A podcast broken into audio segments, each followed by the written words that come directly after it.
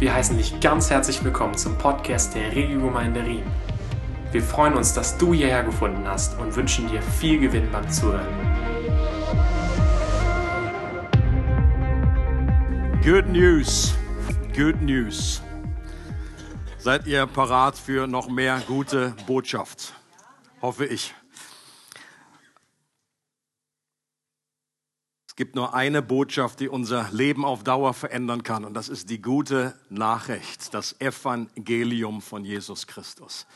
Äh, in diesen äh, Sermon Bumper, wie man so schön sagt, da haben wir so ein paar kleine Fotos eingebaut. Ich weiß nicht, ob ihr die erkannt habt von irgendwelchen auch epochemachenden guten Botschaften, als dann irgendwie die Mauer runterkam. Zumindest war das für alle Deutsche eine gute Botschaft. Ähm, dann auch damals dieses äh, Grubenunglück in Chile. Das ist das letzte Bild, glaube ich, wo die rausgekommen sind mit dieser Kapsel. Auch ein gutes Bild für das Evangelium. Die konnten selbst nichts mehr machen. Aber sie haben einfach, sie sind in Christus gewesen. Sie haben sich in diese Kapsel reinbegeben und dann wurden sie einer nach dem anderen aus diesem langen Tunnel dann rausgeholt. Äh, wir selber, ihr habt schon gehört, das kleine Grüppchen, was in Bedford gewesen ist, äh, wir müssen natürlich, sollen, dürfen liebe, liebe Grüße äh, euch weitergeben aus der Gemeinde in Bedford. Da kommt man sich vor wie Paulus, der damals gesagt hat, ich grüße die Gemeinde in Ephesus und bringe Grüße mit aus Jerusalem, wie auch immer. Ähm, und Paul und Emma lassen grüßen und uns Simon und Caroline. Und äh, für mich persönlich waren das auch äh, Tage, wo es Good News gab.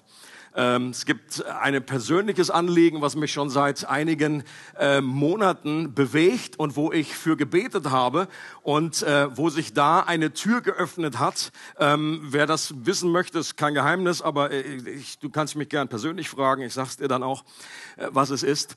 Ähm,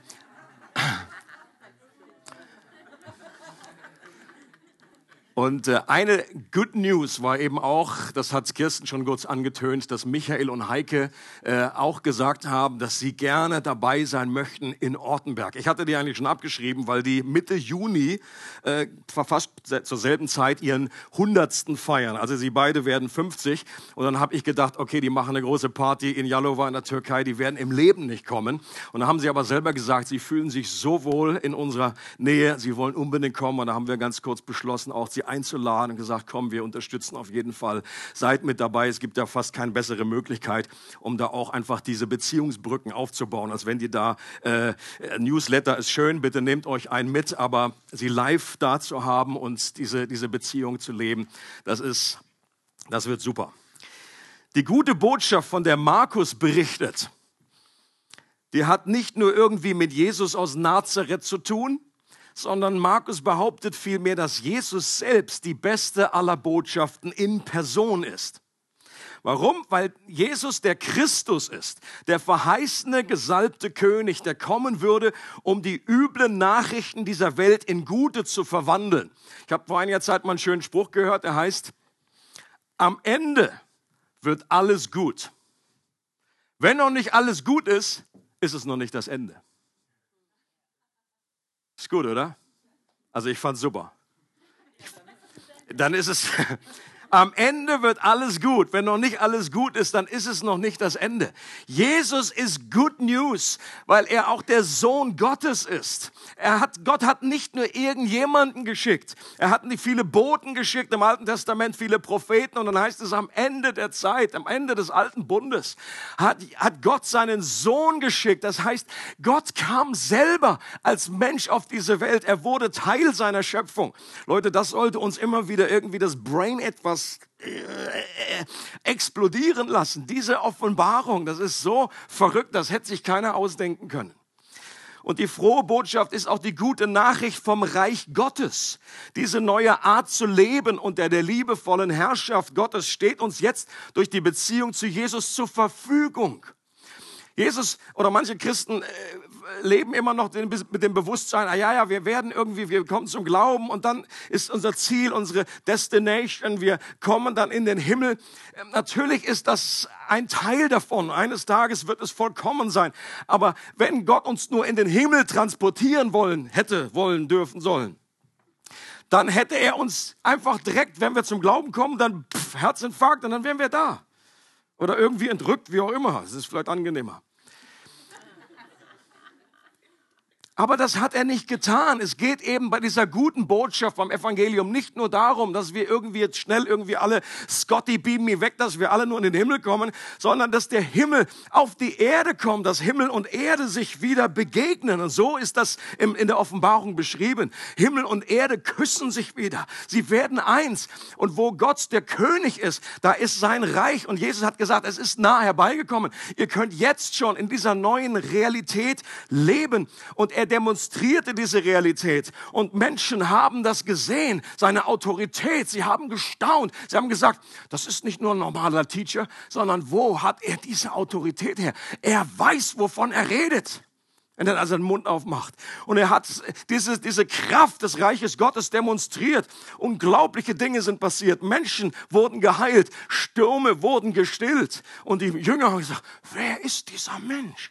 Und ich wünsche mir das in meinem Leben auch immer wieder. Dass mitten in diesem Alltag, mitten in dem Gewöhnlichen, wir sind einfach mit Jesus unterwegs und rudern da, segeln durch die Gegend und plötzlich geschieht etwas. Und ihnen fällt geistlich die Kinnlade runter und sagt, wer ist dieser Mann? Wer ist dieser Mann? Und sie waren einfach überwältigt. Sie waren begeistert von ihm. Aber sie waren auch manchmal, hatten sie eine, eine gesunde Ehrfurcht und ich glaube, das ist auch wichtig, auch in unserem Leben, dass Jesus nicht nur der Kumpel ist, nicht nur the big buddy, the friend, das ist er auch, aber Jesus ist auch unser König. Eine gesunde Ehrfurcht gehört auch zu diesem neuen Leben, das Gott uns geben möchte. Und in Markus 3 berichtet Markus davon, dass diese gute Nachricht nicht bei allen ankam. Das ist interessant. Die Pharisäer heißt es dort und die Herodianer haben sich zum Beispiel beraten, wie sie Jesus umbringen können. Oder einige Schriftgelehrten meinten, dass er Dämonen austreiben kann, weil der Oberdämon selbst in ihm wohnt. Oder seine eigene Familie hielt ihn für durchgedreht und wollte ihn abholen und nach Hause bringen. Stell dir vor. Es gab eine Zeit, wo die eigene Familie äh, irgendwie so ein bisschen gezweifelt hat, okay, ist Jesus, ist das ist gut, wir haben irgendwie irgendwie spektakuläres erlebt so bei der Geburt, aber jetzt dreht er irgendwie am Rad. Jetzt ist er noch nicht mehr der Junge. Ist wahrscheinlich für die Mutter so eins der schlimmsten Sachen, ja, wo man denkt, jetzt ist der Sohn total durchgeknallt. Er ist nicht mehr und sie haben versucht, da irgendwie zu besänftigen, nach Hause zu holen. Und da kam unter den Nachfolgern die Frage auf, warum diese geniale Botschaft so viele unterschiedliche Reaktionen hervorruft. Warum ist die Good News nicht Good News für alle? Warum äh, ist da Widerstand? Warum hassen? Warum, warum ist das so, wenn ein Mensch geheilt wird? Wie kommt man dann auf den Gedanken, weil der am Sabbat geheilt hat, jetzt müssen wir den umbringen? Was ist das für eine Reaktion? Und Markus antwortet dann in Kapitel 4 mit einem Abschnitt und geht auf diese Frage ein. Und da heißt es ab äh, Kapitel 4, Vers 1, als Jesus wieder einmal am See lehrte, versammelte sich eine so große Menschenmenge um ihn, dass er sich in ein Boot setzte. So konnte er vom See aus zu der ganzen Menge sprechen, die sich um, am Ufer befand. Jesus lehrte sie vieles und er gebrauchte dazu Gleichnisse. Hier möchten wir kurz auf Pause-Taste drücken. Dieses Wort Gleichnisse. Äh, das griechische Wort heißt Parabole. Daher haben wir das Wort Parabel. Und was ist ein Gleichnis? Ein Gleichnis, das Wort kommt daher, dass man zwei Dinge nebeneinander legt und vergleicht.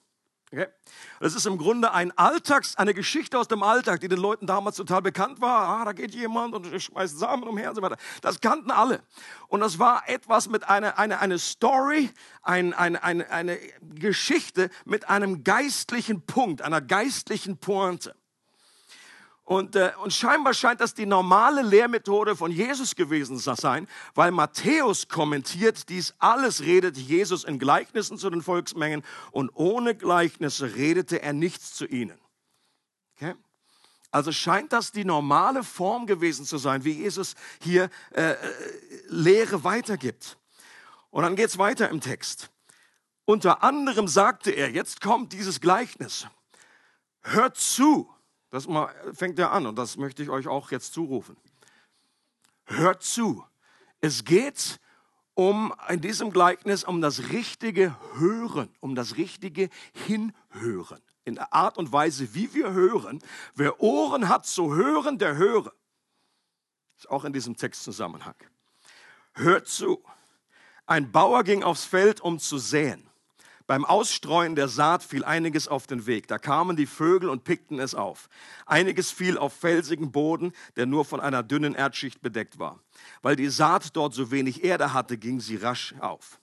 Als dann aber die Sonne höher stieg, wurden die jungen Pflanzen versenkt. Und weil sie keine kräftigen Wurzeln hatten, verdorrten sie. Einiges fiel ins Dorngestrüpp und die Dornsträucher überwucherten und erstickten die Saat, sodass sie keine Frucht brachte. Und einiges fiel auf guten Boden, ging auf, wuchs und brachte Frucht, 30-fach, 60-fach oder sogar 100-fach.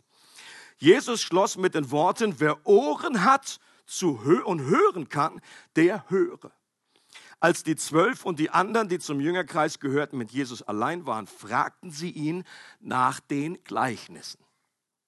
Die meisten Christen würden auf die Frage, warum Jesus in Gleichnissen gelehrt hat, folgendes antworten. Das behaupte ich jetzt mal einfach. Sie würden sagen, er ist doch klar, um geistliche Zusammenhänge durch alltägliche Geschichten verständlich zu machen, damit es einfach jeder schnallt. Stimmt? Also vielleicht bist du dabei, vielleicht sagst du, nee, nee, nee, ich gehöre nicht zu denen. Ich bin schon anders informiert, ich weiß Bescheid.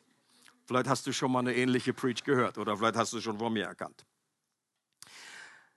Die Überzeugung gerät nämlich meist etwas ins Wanken, wenn man in den Evangelien feststellt, dass die Gleichnisse von Jesus, die sogenannten Parabeln, oft gar nicht so verständlich waren, wie man denkt. Einige Beispiele. Jesus sagt zu Nikodemus, du musst von neuem geboren werden. Und der hat das akustisch gehört. Aber der hat es nicht mit dem Herzen gecheckt. Ja, wenn das jetzt einfach, wenn Jesus das ausgedrückt hat, damit man es schnell versteht, dann ist das irgendwie in die Hose gegangen, das Ganze. Weil, weil Nikodemus das Typische sagt, so irgendwie, er hört nur auf dieser Ebene, auf der menschlichen Ebene, wie soll das denn gehen? Ich bin doch schon ein älterer Mann. Wie soll ich denn noch mal in den die Gebärmutter, den Bauch meiner Mutter gehen? Und Jesus, nein. Oder anderes Beispiel. Zu der Frau am Jakobsbrunnen sagt Jesus, wenn du wüsstest, wer ich bin, dann würdest du mich bitten und ich würde dir lebendiges Wasser geben. So eine schöne kleines Parabel, äh, ein, ein Bildwort. Lebendiges Wasser. Was ist das denn? Und die Frau, du hast doch gar keinen Eimer. Wie sollten die da an das Wasser kommen? Ja, das würde ich immer gern dabei sein, um den Gesichtsausdruck dann von Jesus. Ich glaube, das war mit ganz viel Liebe, aber auch so ein bisschen so, ja. So, uh, Jesus spricht dann immer um eine gewisse, er ist dann irgendwie mit seinem Flugzeug unterwegs über den Wolken, eine geistliche Ebene und dann muss er, oh, okay, komm fangen wir wieder von vorne an, sind wir wieder auf einer anderen Etage. Oder zu der Volksmenge sagt er, wer mein Fleisch isst und mein Blut trinkt, der hat ewiges Leben. Und alle so, uh. Die Reaktion war auch genauso. Da verließen ihn alle. Leute, gerade noch hat er Tausenden von Leuten Essen produziert. 5000 Männer, das waren also zigtausende von Leuten. Jesus sagt sowas. Also mein Punkt ist, wenn Jesus immer solche Worte und Bilder und Gleichnisse benutzt hat, damit man es besser versteht, hat das nicht unbedingt immer super funktioniert. Für die Jünger war dieser Lehrstil offenbar auch nicht so normal. Das war offensichtlich nicht die gängige Lehrmethode eines Rabbis.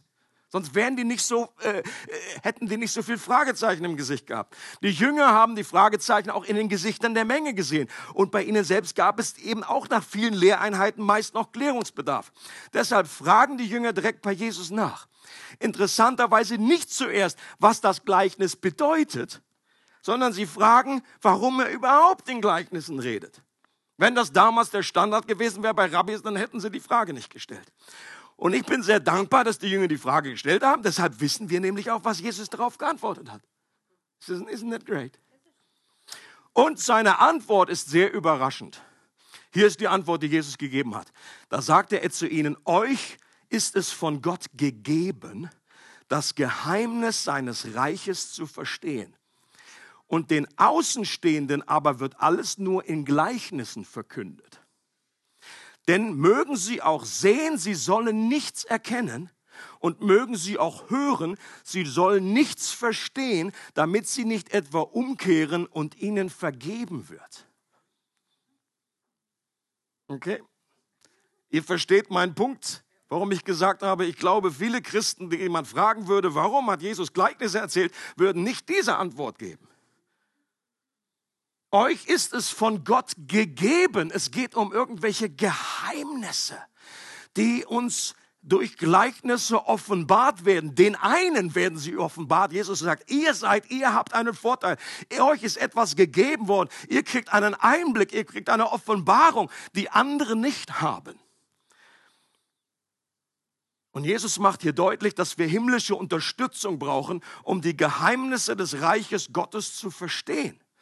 Gott muss in unserem Herzen eine Offenbarung geben, schenken, das Licht anknipsen, damit wir überhaupt sehen können. Und das erinnert an das, siehe Predigt von letztem Sonntag, als Petrus die richtige Offenbarung über Jesus hatte, als Jesus ihn gefragt hat, ja, wer sagt ihr denn, wer ich bin? Und Jesus sagt zu ihm, du bist der Christus, der Sohn des lebendigen Gottes. Und das war absolut richtig. Und Jesus sagt aber zu ihm, diese Offenbarung hat dir mein Vater im Himmel geschenkt. Das ist dir gegeben worden, Petrus. Und in gleicher Form heißt es, nicht nur, wenn wir zum Glauben kommen, wird uns etwas gegeben, sondern auch später, wenn wir wachsen. Wir, es muss uns von Gott gegeben werden. Grace, Gnade, die Gott uns zufließen lässt. Und es scheint so zu sein, als wenn die Gleichnisse eine doppelte Funktion haben. Sie erhellen für die einen, was für andere gleichzeitig verdunkelt wird. Okay? Sie sind Offenbarung und Verhüllung zugleich. Das ist interessant. Denn die schon etwas Licht haben, können sie mehr Licht geben. Bei anderen, die schon vorher im Dunkeln tappen, wird alles nur noch nebulöser in diesem direkten Zusammenhang wird auch folgender Satz, folgende Aussage von Jesus gefällt. Er sagt, wer hat, dem wird gegeben werden. Wer nicht hat, dem wird auch das genommen, was er meint zu haben. Und solche Aussagen von Jesus sind für uns nicht immer einfach zu verstehen. Stimmt's? Ich schätze mal, da sind einige hier, die sagen, okay, das ist jetzt nicht äh, ist schwierig. Manche reagieren sogar empört darauf. Das geht unserem Verständnis von Fairness gegen den Strich. Stimmt? Aber diejenigen, die zu sehr auf der Fairness pochen, sollten nicht vergessen, dass Gnade auch nicht fair ist. Stimmt's? Gnade per Definition bedeutet, dass wir etwas erhalten, das wir nicht verdient haben. Viele regen sich auf, wenn man irgendwie von irgendwelchen, von, von, von Erwählung oder wenn, wenn Jesus davon spricht, okay, nur wer den Vater, wenn der Vater zieht, der kommt zu mir und den einen ist etwas gegeben, den anderen nicht, dann sind wir oftmals, wir, wir, wir konzentrieren uns auf das halb leere Glas und wir sagen, aber das ist nicht fair für die. Aber keiner regt sich auf und sagt positiv, das ist nicht fair. Mir gegenüber, ich wurde beschenkt, das ist nicht fair. Da ist keiner, der zu Jesus kommt und sagt, oh, ich wurde beschenkt, ich bin, ich habe doch gar nicht dafür äh, beigetragen. Das ist, das ist Gnade, das ist Christ. Bitte, bitte, gib, das ist nicht fair. Aber das eine, das gehört zum anderen dazu. Es ist beides ein und dieselbe Münze. Und wenn Gerade dann, wenn wir etwas in den Schriften finden, was schwer zu verstehen ist, dann sollten wir uns die Jünger zum Vorbild nehmen und, an und uns an Jesus wenden und ihn bitten, uns dabei helfen zu verstehen. Ich glaube, das ist eines der Vorteile auch von Gleichnissen, ähm, dass wir nicht einfach nur Informationen bekommen, sondern wir brauchen den Teacher. Und der ist Jesus selber. Und wir brauchen, glaube, Jesus lässt gewisse Dinge offen, gewisse Sachen in Spannung. Wohl dem, gesegnet seid ihr, wenn ihr euch nicht an mir ärgert, sagt Jesus an einer Stelle. Und ich glaube, es ist gut. Was Jesus erreichen möchte, ist, dass wir zu ihm kommen, dass wir ihn bitten um Offenbarung, dass wir bitten, sagen, Herr, ich verstehe das nicht. Genau wie die Jünger. Leute, wir sind in guter Gesellschaft. Wir müssen nicht alles kapieren. Wir müssen nicht alles raffen. Es ist völlig okay für einen Christen zu sagen, ich verstehe das selber nicht. Ich weiß es nicht. Wenn du gefragt wirst, jemand, der einfach dem Christentum nichts am Hut hat oder so, du, du, man denkt immer, man ist unter Druck, so, ah, ich muss jetzt alle Antworten produzieren. Es ist manchmal besser, wenn du sagst, du, ich, das verstehe ich selber nicht. Das weiß ich nicht. Werdet wie die Kinder, genau. Okay, es geht hier weiter im Text. Vers 14 bis 20. Dann fuhr er fort. Dieses Gleichnis versteht ihr nicht. Wie wollt ihr dann überhaupt Gleichnisse verstehen? Jesus war, glaube ich, immer out of the box. Das, das gefällt mir an ihm. Die, unsere große Gefahr ist, dass wir uns unseren Jesus selber zusammenschnitzen. Und wenn du einen Jesus hast, der einfach nur aus deinen eigenen Vorstellungen kommt, dann hast du ein Problem. Weil das ist ein Gott, der dich nie, nie irgendwie konfrontieren wird, der dich nie irgendwie herausfordern wird, der nie anders sein wird als du selber, weil es nur ein Produkt deiner eigenen Vorstellung ist. Und deswegen ist das so wichtig, dass wir irgendwo, dass du, wenn du nie irgendwo aneckst in der Schrift, dann ist vielleicht der Hinweis oder vielleicht ist der Grund da, dass du dir irgendwie da etwas Jesus in die kleine Box dir reingesteckt hast, ein kleiner Schweizer Taschen, Taschenmesser Jesus so zum Ausklappen. Und dann ist es so ein Helferlein für irgendwie alle, alle äh, Situationen des Lebens. Jesus ist der Herr. Und auch solche Dinge. Jesus sagt, das versteht ihr nicht. Wie wollt ihr dann überhaupt ein Gleichnis verstehen? Und dann erklärt er aber doch, er sagt nicht, jetzt geht weg, ich habe keinen Bock mehr. Er sagt, ich erkläre es euch. Der Bauer sät das Wort. Bei einigen Menschen ist es wie mit der Saat, die auf den Weg fällt. Das Wort wird gesät, doch sobald sie es gehört haben, kommt der Satan und nimmt das Wort wieder weg, das in sie hineingesät worden ist. Bei anderen ist es wie mit der Saat, die auf felsigen Boden fällt. Wenn sie das Wort hören, nehmen sie es sofort mit Freuden auf, aber sie sind unbeständige Menschen, Pflanzen ohne Wurzeln. Sobald sie wegen des Wortes in Bedrängnis geraten oder sogar verfolgt werden, wenden sie sich wieder davon ab. Wieder bei anderen ist es wie mit der Saat, die ins Dorngestrüpp fällt. Sie hören das Wort, doch dann gewinnen die Sorgen dieser Welt, die Verlockung des Reichtums und andere Begierden Raum und ersticken das Wort. Und es bleibt ohne Frucht. Bei anderen schließlich ist es wie mit der Saat, die auf guten Boden fällt. Sie hören auf das Wort, nehmen es auf und, und bringen Frucht, 30-fach, 60-fach und hundertfach. Und ich verstehe Jesu Aussage so, okay, wenn ihr dieses Gleichnis schon nicht versteht, wie wollt ihr alle anderen Gleichnisse verstehen? Dass das irgendwie eine Schlüssel ist, ein grundlegendes Gleichnis, das so grundlegende Prinzipien mit sich gibt, das ist wie eine Eingangstür zu allen anderen Geheimnissen des Reiches Gottes. Wenn du das nicht verstehst, und deswegen etwas Hilfe, Unterstützung, dass wir richtig verstehen. Ich glaube, die Kernaussage des Gleichnisses ist es zu zeigen, dass die Verfassung unseres Herzens der entscheidende Faktor dabei ist, ob das Reich Gottes in uns zur Entfaltung kommt, ob die Botschaft vom Reich Gottes Früchte in uns hervorbringt und wächst oder eben auch nicht. Das ist die Kernaussage. Jedes Gleichnis, jede Parabel hat eine Kernaussage. Okay? Das ist auch wichtig. Manche Christen nehmen ein Gleichnis und dann nehmen sie jedes kleine Detail und versuchen da irgendwie eine Parallele draus zu machen. Ja, irgendwie der barmherzige Samariter, dann ist schon der Esel, der ist dann auch irgendwie was, der, der sagt dann was und dann gibt er das Geld und das ist dann auch wieder was. Ich glaube, das ist, das, das nennt man Allegorie. Das ist etwas anderes. Allegorisch ist, da sind irgendwie, da ist dann irgendwie jede Parallele. Bei einem Gleichnis hast du einen Kerngedanken. Und dann sollten wir, und das, das, das Drumrum, das ist dann nicht irgendwie alles von Bedeutung, sondern es geht um den Major Point. Okay? Und der zentrale Punkt ist, dass unser Herz dafür sorgt, wie wir richtig hören können. Es geht ja, wie gesagt, bei diesem Gleichnis um das richtige Hören. Hört zu am Anfang. Dann sagt er, wer Ohren hat zu hören, der höre.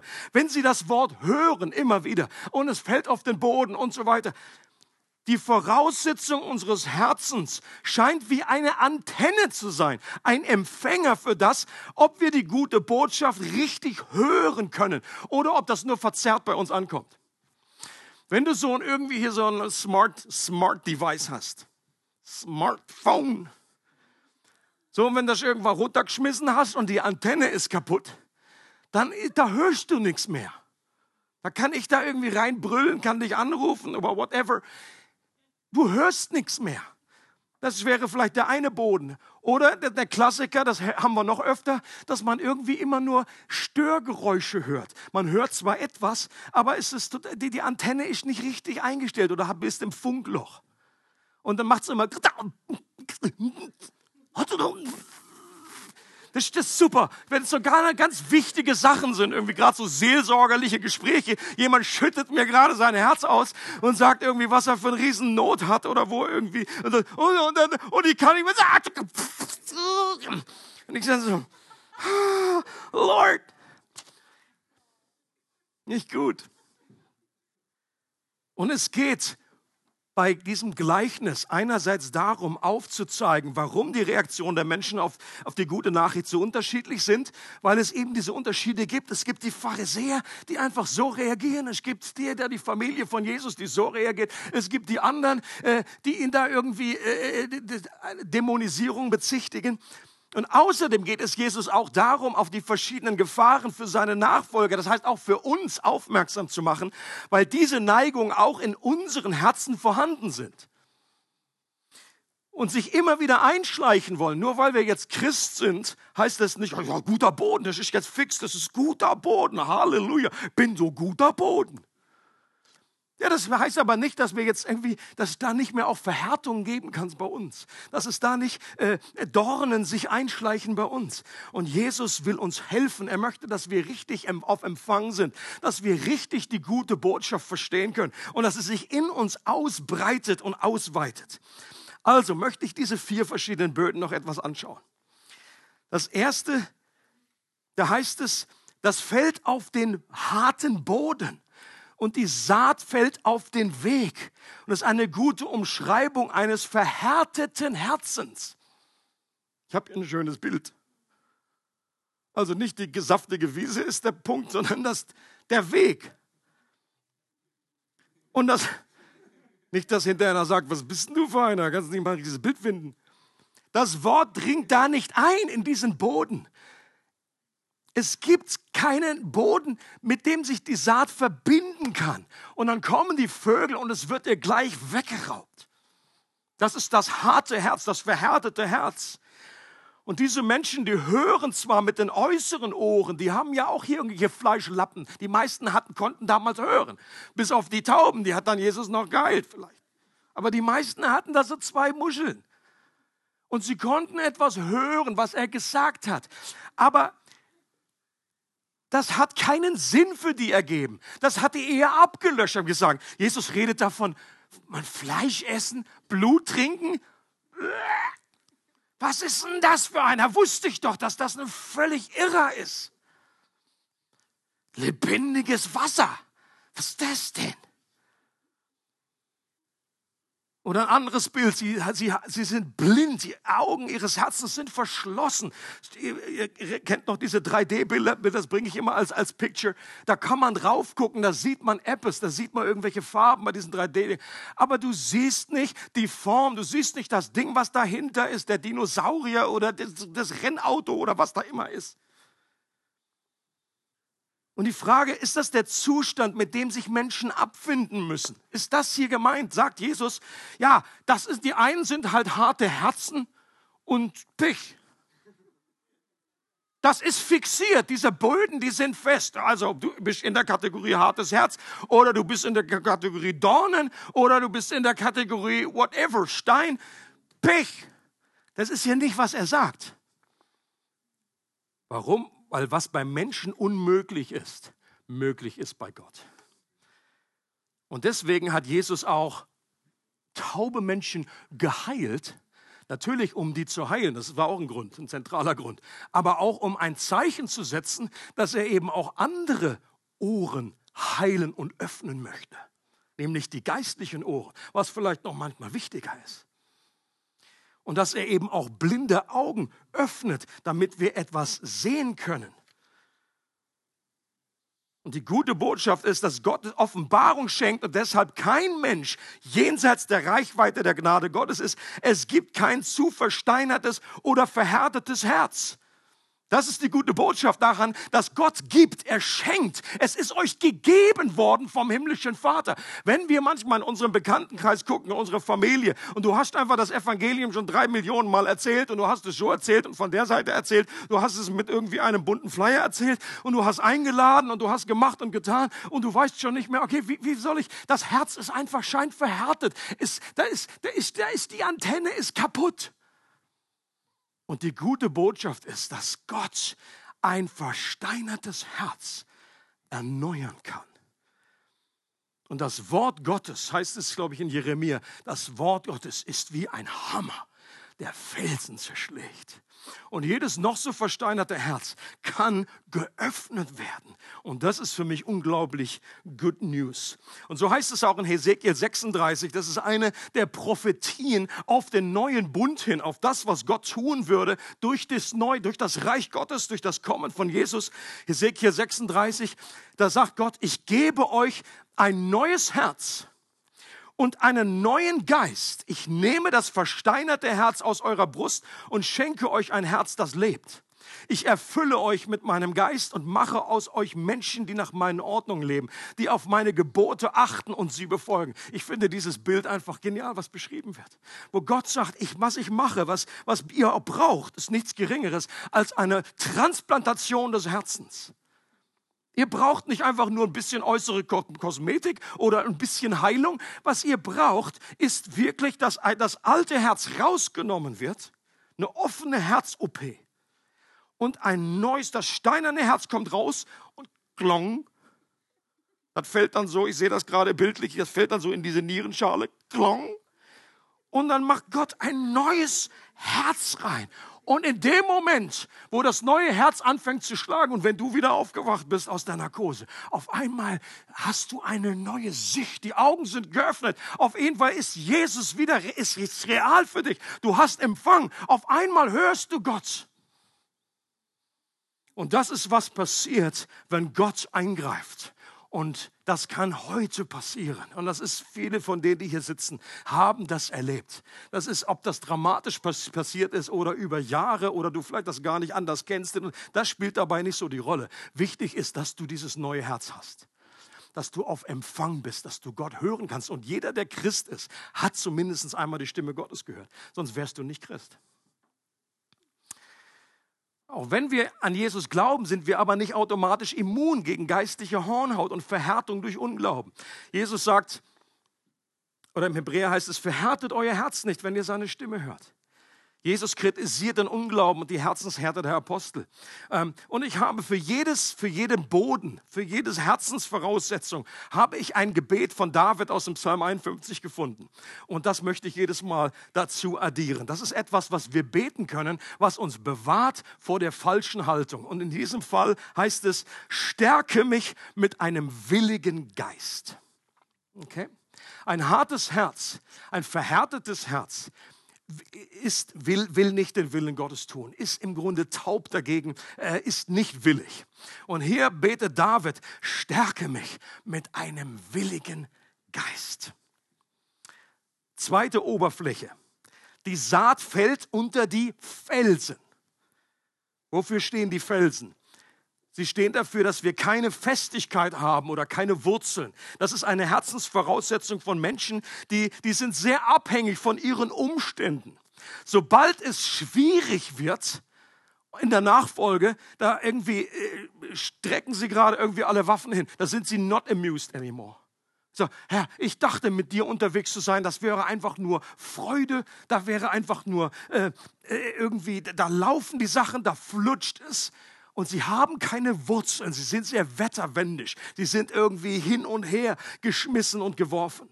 Und ich dachte, du liebst mich. So ein typischer Spruch. Wenn irgendwie etwas passiert, wo wir das wir nicht einordnen können. Das sind eigentlich mehr die Menschen, die eher Fans sind als Nachfolger. Okay? Von denen hat Jesus damals auch eine Menge gehabt. Jesus war eigentlich eben viele von denen, die einfach da waren und einfach ernährt wurden, die sein Teaching anhören wollten, die einfach da waren für die Zeichen, für die Wunder. Ähm, und nach einer kurzer Zeit, als dann Jesus etwas Anstößiges gesagt hat, waren sind die alle verschwunden. Die waren in dem Moment ihre Herzensverfassung, ihr Hören war nicht so, dass das wirklich sich verwurzelt hat, dass das sich hineingebohrt hat, dass sie einfach um Jesu Willen dabei sind. Sagen, okay, du machst keine Wunder mehr. Äh, und sie haben gesagt, bleib bei uns, bleib bei uns. Das ist ja klasse. Wir suchen einen König und einen König, der immer Brot produzieren kann. Das ist ja der Hammer. Ist wie in Rom, Brot und Spiele, Brot und Spiele, produziere Brot. So, und dann ist Jesus abgehauen. Er hat sich Beine in die Hand genommen und gesagt, oh, das geht in eine völlig falsche Richtung hier. Die wollen mich jetzt einfach zum König machen. Die haben überhaupt nichts gecheckt. Sie sind einfach nur für irgendeinen Fun-Faktor, für irgendeinen Spaß dabei oder dass sie versorgt werden, äh, irgendwie für Lebensmittel. Es wäre Jesus da, der Eismann, der immer kommt. Gut Wetterglaube. Das ist so diese Form. Sören Kierkegaard hat gesagt, nein, Jesus will keine Bewunderer, auf sie kann er verzichten, auf Nachfolger nicht. Jesus will keine Fans. Er möchte echte Nachfolger. Und der Unterschied zwischen einem Fan und einem Nachfolger ist, der, der Nachfolger hat Wurzeln die sich hineinbohren in den Boden und die stabil sind, auch dann, wenn es regnet, wenn, wenn, wenn irgendwie Schwierigkeiten kommen. Interessant, auch in dem Text heißt es nicht, und falls mal irgendwelche Schwierigkeiten kommen, falls mal Verfolgung kommt wegen des, sondern wenn. Du kannst die Uhren, du kannst sicher sein, das braucht keine prophetische Gabe, dass in deinem Leben der Nachfolge schwierige Zeiten kommen werden. Es ist einfach Effekt of life. Das hat auch Jesus irgendwie nie äh, bestritten, sondern hat eher gesagt, hey, bereitet euch vor. Und das Gebet von David an dieser Stelle für diesen Boden ist, Vater, erneuere mir in mir einen festen Geist weil mein Geist ist nicht richtig gefestigt. Ich bin sehr wankelmütig. Und ein fester Geist bedeutet genau das, dass wir gegründet sind in Gott, gegründet sind in seiner Wahrheit. Das dritte, der dritte Herz ist das geteilte Herz. Saat fällt unter die Dornen. Die Dornen stehen dafür, dass hier etwas anderes sich Platz macht und dass das, das Wachstum des, äh, der Saat im Wege steht und die Saat erstickt. Sorgen werden hier erwähnt, Habsucht und Begierde nach den übrigen Dingen sind wie Unkraut in unserem Herzen, die die Ausbreitung und das Wachstum des Reiches Gottes verlangsamt oder sogar verhindert. Und ein gutes Beispiel dafür ist Maria. Also Maria und Martha und Mar ne Quatsch, andersrum, Martha. So habe ich Maria schnell, Martha.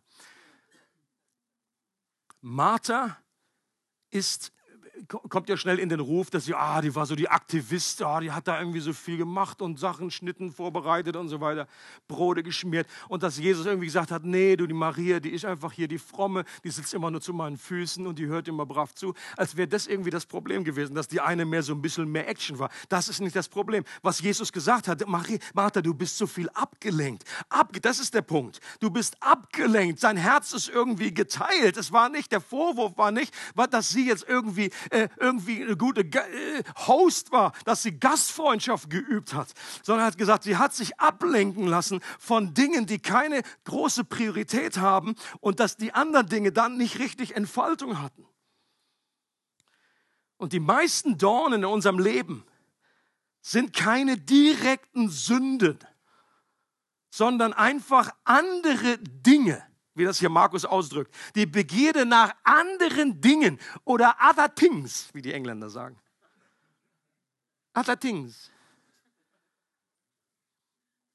Je nachdem, wo man in England ist, ja die anderen Dingen, und das finde ich die größte, äh, äh, Leute, die, viele, viele Christen hatten das große Problem, sind irgendwie nicht die ganz klar, äh, die fetten Sünden, wo einfach, von, wenn man das macht, ist es auf jeden Fall vor, äh, am Ziel vorbei, sondern einfach viele gute Dinge, die aber einfach eine falsche Priorität bekommen haben.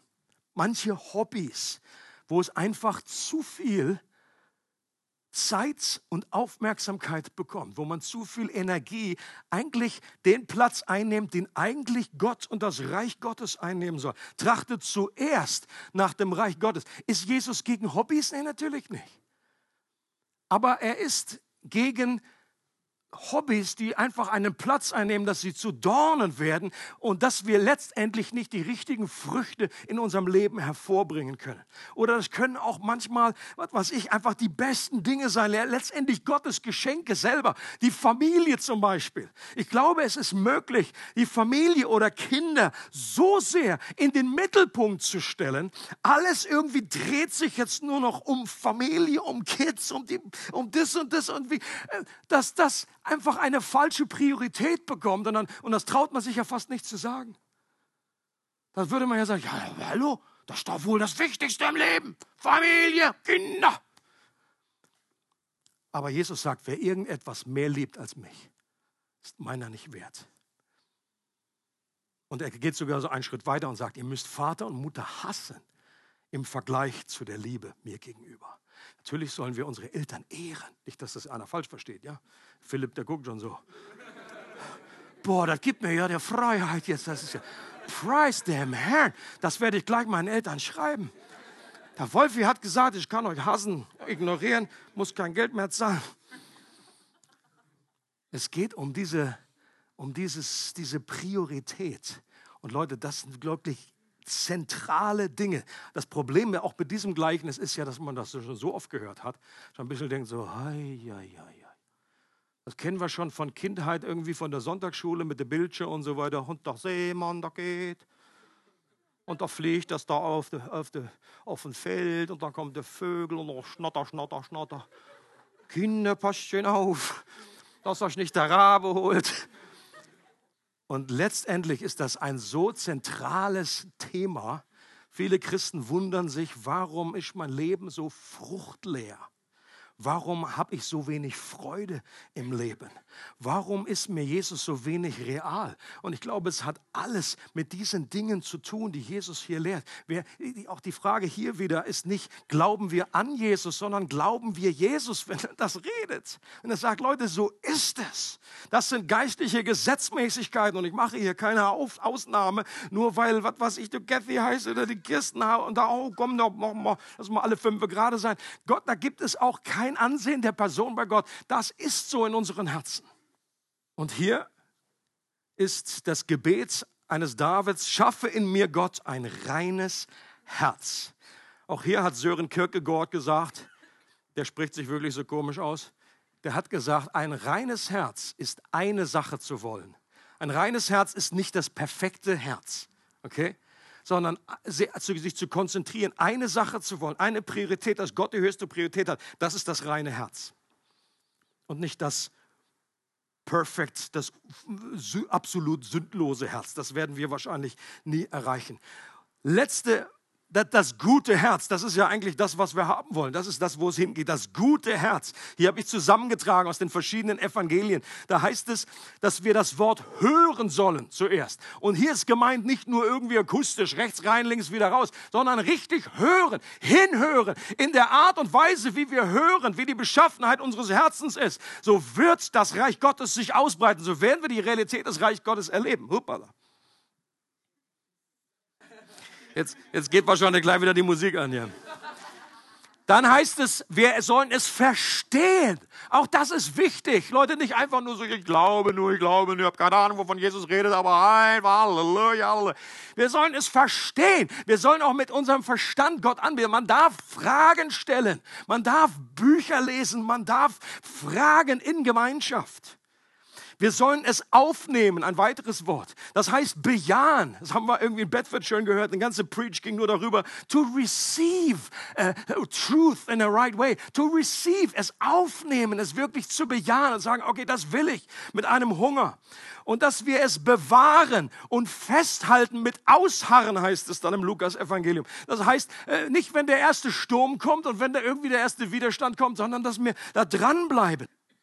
Im Alten Testament gibt es eigentlich eine Entsprechung in einem Abschnitt, der dieses Gleichnis des vierfachen Ackers auch mit anderen Worten präsentiert. Hier heißt es Sprüche 4, Verse 20 bis 23. Mein Sohn, auf meine Worte achte, also auch alle Töchter sind angesprochen. Mein Sohn, mein Kind, auf meine Worte achte. Meine Reden, meinen Reden neige dein Ohr zu. Lass sie nicht aus deinen Augen weichen, bewahre sie im Innern deines Herzens, denn Leben sind sie denen, die sie finden und Heilung für ihr ganzes Fleisch. Mehr als alles, was man sonst bewahrt, behüte dein Herz, denn in ihm entspringt die Quelle des Lebens. Leute, das ist dasselbe in alttestamentlicher äh, Form, was Jesus im Neuen Testament sagt. Hier geht es um das richtige Hören. Wenn wir unser Ohr neigen, dann setzt das eine Demut voraus. Wenn wir nur oberflächlich sagen, irgendwie so, ach komm, jetzt das sind Quatschen da vorne. Jesus, wir lesen da irgendwie das Wort Gottes mit so einer Gleich und machen gleichzeitig noch irgendwelche anderen Sachen hier noch, pft, irgendwie Fernsehen an und pft, telefonieren noch, ja, ja. Oh, meine Liste irgendwie. Leute, es macht einen riesen Unterschied, mit welcher Haltung wir die Dinge auf uns wirken lassen, wie wir hinhören. Bewahre dein Herz.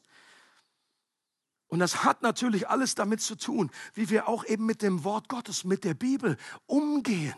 Okay? Das Symbol von heute ist das Stoppzeichen. So auf dem Videoplayer. Stopp. Und es heißt Stopp und lies sein Wort. Halte an zwischendurch, möglichst täglich, möglichst regelmäßig. Stopp und lies sein Wort. Leute, es ist ein offenes Geheimnis, dass viele, viele Christen wenig bis gar nicht in der Bibel lesen. Und ich sage das überhaupt nicht mit einer, weil es hilft nichts. Ich weiß aus meinem eigenen Leben, es hilft nichts. Das ist gar nicht. Ja, habt ihr noch alle. Das ist nicht der Punkt, sondern es geht darum, ein Verständnis, ein Hunger zu. Leute, und wenn jeder, der irgendwie Probleme hat, und im Grunde hat jeder Probleme mit dem Wort Gottes, das zu lesen, das, ist, das sind alle in einem Boot. Alle in einem Boot. Und lass dir das, glaub das bloß nicht, dass du hast ein Riesenproblem, die anderen schaffen das alles. Vergiss es. Das ist eines der größten Kampffelder, weil es eben auch jemanden gibt, der nicht möchte, dass du dich mit dem Wort Gottes beschäftigst. Und äh, stell dir vor, Jesus erscheint dir in der Nacht eine offene Vision und er schenkt dir ein Buch und er sagt, ich habe das geschrieben und ich möchte dir das schenken. Hier stehen meine Gedanken drin. Hier stehen meine Wahrheiten drin. Das ist mein Testament für dich, mein Kind. Das ist meine Big Picture, meine große Story. Wir denken manchmal als Christ, ja, Gott wird Teil meiner Geschichte. Nein, nein, wir werden Teil von Gottes Geschichte. Und um das zu verstehen, um dieses große Bild zu verstehen, äh, das Wort Gottes ist Nahrung für dich. Jesus sagt, es wird deinen Geist ernähren, so wie dein Körper täglich bis zu dreimal immer wieder Nahrung braucht, damit er gesund bleibt, damit er kraftvoll bleibt, damit du Freude hast in deinem Leben, braucht dein Geist Nahrung und das Wort Gottes ist Nahrung.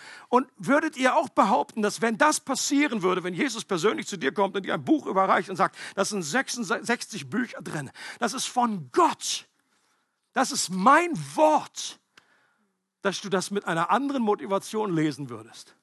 Zumindest für einen Tag. Hinterher dann denkst du wieder, Alter, die Pizza wieder, hei, hei, hei, was habe ich da wieder geträumt? Dann kommt vielleicht irgendwie wieder, dass du zweifelst, aber du würdest das einfach nehmen. Aber der Punkt ist, es ist genau so, es kommt von Gott. Es ist das Wort Gottes. Und alle Menschen, die Gott geliebt haben, die haben letztendlich, du findest, wenn du in ihrem, in ihrem Leben wurstelst und da durchscannst, dann findest du auch eine Liebe für das Wort Gottes. Davids ein Liebhaber Gottes, ein Worshipper, wie er im Buche steht, der vor dem Herrn tanzt und sagt, Halleluja, ich liebe Gott, ist mir so wichtig, äh, wie was er über mich denkt, ist mir völlig wurscht, was meine Frau in diesem Punkt über mich denkt, die sich einfach, die nur fremdschämt und sagt, was ist denn das für ein bekloppter König, der hier wie so ein Flummi durch die Gegend hüpft und er sagt, das ist mir einfach mal zippet, egal, ich ruhe jetzt.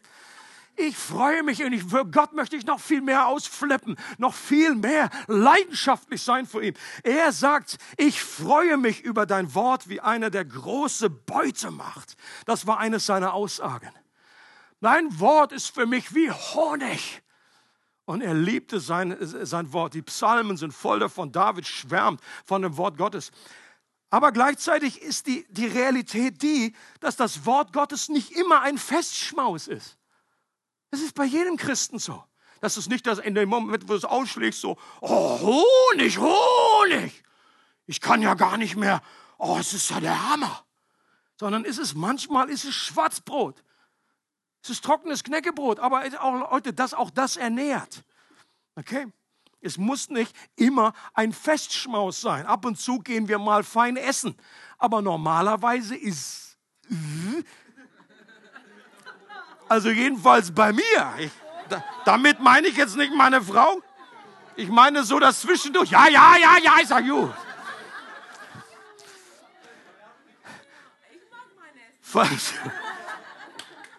Das Problem ist, sie ist ja ein bisschen auf glutenfrei und so weiter. Und damit kann man halt geil Pizza machen. Das zerfällt alles. Das zerfällt alles. Aber was David eben auch sagt, ist, das Gesetz des Herrn ist vollkommen und erquickt die Seele. Die Befehle des Herrn sind richtig und erfreuen das Herz. Das Gebot des Herrn ist klar und erleuchtet die Augen. Und das beinhaltet, dass meine Seele halt nicht ständig erquickt ist. Okay?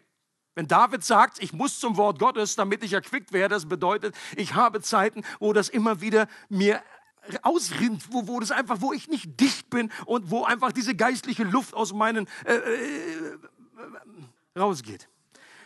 Und es erfreut mein Herz. Das heißt, ich habe auch nicht eine konstante Freude in Gott, aber ich gehe zum Wort Gottes, um neue Freude zu tanken. Und meine Augen werden erleuchtet. Das heißt, meine Augen sind nicht ständig optimal haben diese optimale Sicht, sondern ich muss das immer wieder mir die Scheibenwischer des Geistes über meine inneren Augen gehen lassen. Ich möchte enden mit einem Zitat, was ich seit, was mich seit Jahren äh, positiv verfolgt. Das habe ich schon öfters gebracht und hier an dieser Stelle passt es auch wieder gut. Auch erst recht für alle, die eine Mühe haben, einfach eine, eine Routine zu finden für das Wort Gottes. Es, Leute, es ist nie zu spät. Okay? Wenn du sagst, oh, ich habe schon so oft versucht, ich bin schon so oft da irgendwie gescheitert und so weiter. Ich sage einfach, es geht darum, neue Formen zu finden. Such dir, kauf dir eine neue Bibel, lass dir eine neue Bibel schenken, eine neue Übersetzung, die vielleicht anders ist. Hol dir eine, eine Audiobibel. Einfach, es geht darum, auch nicht einfach nur so zu lesen, sondern das Wort Gottes in sich aufzunehmen als Nahrung. Leute, das ist entscheidend. Ähm, es gibt auf Dauer keine andere Option. Wir können kein dynamisches, kraftvolles, pulsierendes Leben in Gott aufrechterhalten, wenn wir das Wort Gottes vernachlässigen. Und Georg Müller, von ihm, er ist bekannt, der war ein unglaublicher Mann des Gebets, ein unglaublicher Mann des, äh, äh des Glaubens, ähm, der Waisenvater von Bristol. Und er sagt Folgendes. Vielleicht machst du die Augen zu, dann äh, kannst du es nochmal besser äh, hören. Er sagt, ich möchte jetzt meinen jüngeren Mitgläubigen einige Hinweise geben, wie man geistlichen Genuss aufrechterhalten kann. Es ist unbedingt notwendig, dass wir regelmäßig und fortlaufend die Schrift durchlesen und nicht hier und da ein Kapitel aussuchen. Sonst bleiben wir geistliche Zwerge. Ich sage euch das voller Liebe. Die ersten vier Jahre nach meiner Bekehrung machte ich keinen Fortschritt, weil ich die Bibel vernachlässigte. Aber als ich regelmäßig die ganze Bibel durchlas mit Bezug auf mein eigenes Herz und meine eigene Seele, dann machte ich direkt Fortschritte. Mein Friede und meine Freude dauerten dann immer weiter an. Ich tue das jetzt seit 47 Jahren. Ich habe die ganze Bibel etwa 100 Mal durchgelesen und ich finde sie immer wieder frisch, wenn ich wieder von vorne anfange. Auf diese Weise haben mein Friede und meine Freude immer mehr zugenommen. Ich sah deutlicher denn je, dass die erste große hauptsächliche Angelegenheit, der ich mich jeden Tag widmen sollte, war, eine Seele zu haben, die Freude am Herrn hat. Und die Art und Weise blieb dieselbe. Ich sah, dass das Wichtigste, was ich zu tun hatte, war, mich mit dem Lesen des Wortes Gottes und dem Nachsinnen über es hinzugeben. Was ist die Nahrung des inneren Menschen? Nicht Gebet, sondern das Wort Gottes. Und nicht das einfache Lesen des Wortes Gottes, sodass es nur unseren Sinn durchläuft, wie Wasser durch ein Rohr fließt, sondern dass wir das, was wir lesen, in Betracht ziehen, darüber nachdenken und es für unser Herz anwenden. Aber ich, ich finde diesen Rat unglaublich hilfreich. Und der erweckt immer wieder einen neuen Hunger. Und es ist auch bei mir nach vielen Jahren nicht so, dass ich sage, ach, habe ich überhaupt kein Problem mehr. Oder das habe ich einmal gehört, den Müller, du, und das läuft bei mir. Das ist nicht der Fall. Das wird ständig umfochten. Aber wir müssen ständig an diesem Punkt immer wieder erobern und dieses Land für uns erobern. Und um das zu machen, möchten wir gerne auch noch zum Schluss beten füreinander, dass dieser Hunger nach dem Wort Gottes in uns ist, dass guter Boden unseres Herzens vorbereitet ist, dass wir richtig hinhören dass wir diese Dinge aufnehmen mit einem demütigen Herzen und dass all das, was es stört, äh, diese Dornen, dass sie rauskommen. Wenn du Dornen weißt von deinem Leben, bekenn sie dem Herrn, bekennt es einander. Wenn du es deinem Nachbarn sagen willst, auch das Gebetsteam ist hier, lass uns noch die Zeit nutzen, um einfach dafür zu beten, dass das Wort Gottes ganz neu eine, einen Ehrenplatz, eine Priorität in unserem Leben bekommt und dass du vielleicht hinkommst wie der Georg Müller. Es ist nicht so wichtig. Äh, vielleicht, wenn du unbedingt Kaffee brauchst am Morgen, dann zieh dir den Kaffee. Aber dann such das Wort Gottes, nimm es auf. Und wenn es nur eine Viertelstunde ist, dann ist das besser, als wenn du es gar nicht tust. Okay? Also, lass uns für, füreinander beten, dass dieser Boden ein guter Boden ist und dass das ähm, gut vorbereitet wird, dass der Geist Gottes uns hilft, äh, das Wort Gottes den Ehrenplatz zu geben in unserem Leben. Amen. Für weitere Informationen über unsere Gemeinde besuche unsere Webseite www.regengemeinde.ch.